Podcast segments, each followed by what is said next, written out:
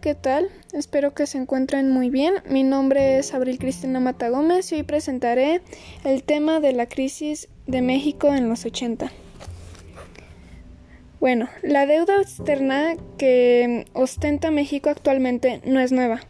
Se contrajo ya hace varias décadas y hasta el año presente no se ha podido pagar. Todo lo contrario, ha aumentado año con año. Durante la década de los 80, la deuda externa contraída por el Estado mexicano incrementó significativamente.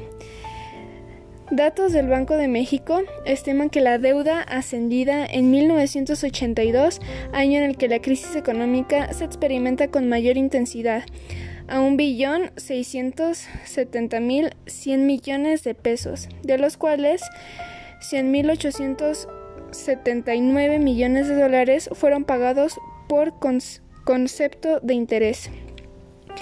Las causas que conlleva esta crisis fueron los precios del petróleo que recaen y el Ecuador deja de tener ingresos. Se produce un aumento excesivo de los intereses de deuda, de deuda externa. Se produce un ceso del flujo crediticio externo, es decir, ya no hay créditos. Así pues, en este punto de, de esta década, Miguel de la Madrid estaba a cargo del nuevo sexenio. Y vamos a hacer unas breves preguntas para un integrante de mi familia que vivió en esa época. Mm, preséntate.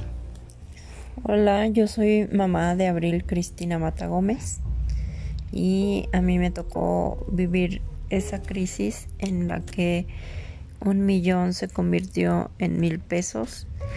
Eh, yo estuve ahorrando para comprar un coche que costaba un millón y cuando me lo facturaron, me lo facturaron ya por mil pesos porque el presidente decidió quitarle tres ceros a todo a todas las cosas que costaban en ese entonces.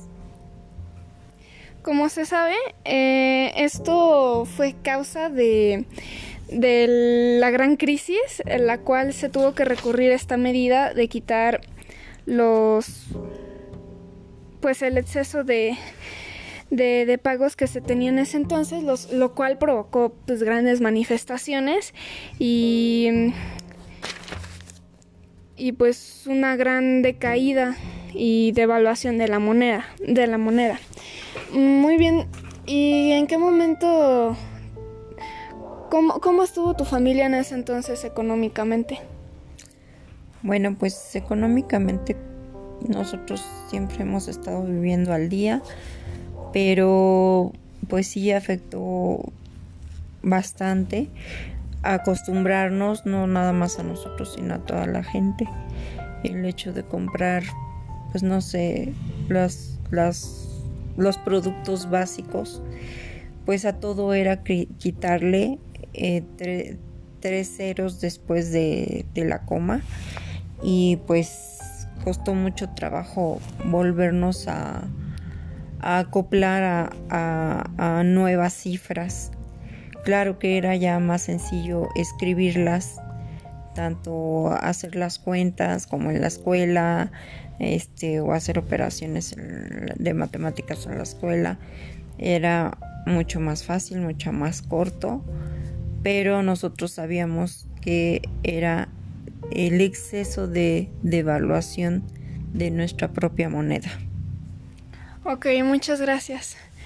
Muy bien, eh, hemos llegado al fin de este podcast. Espero que lo haya disfrutado y, y que podamos ser conscientes de, estas devaluaciones que, hasta el momento han sido repercusiones a lo que hoy este vale pues nuestro el valor de nuestra moneda. Gracias, buenas noches.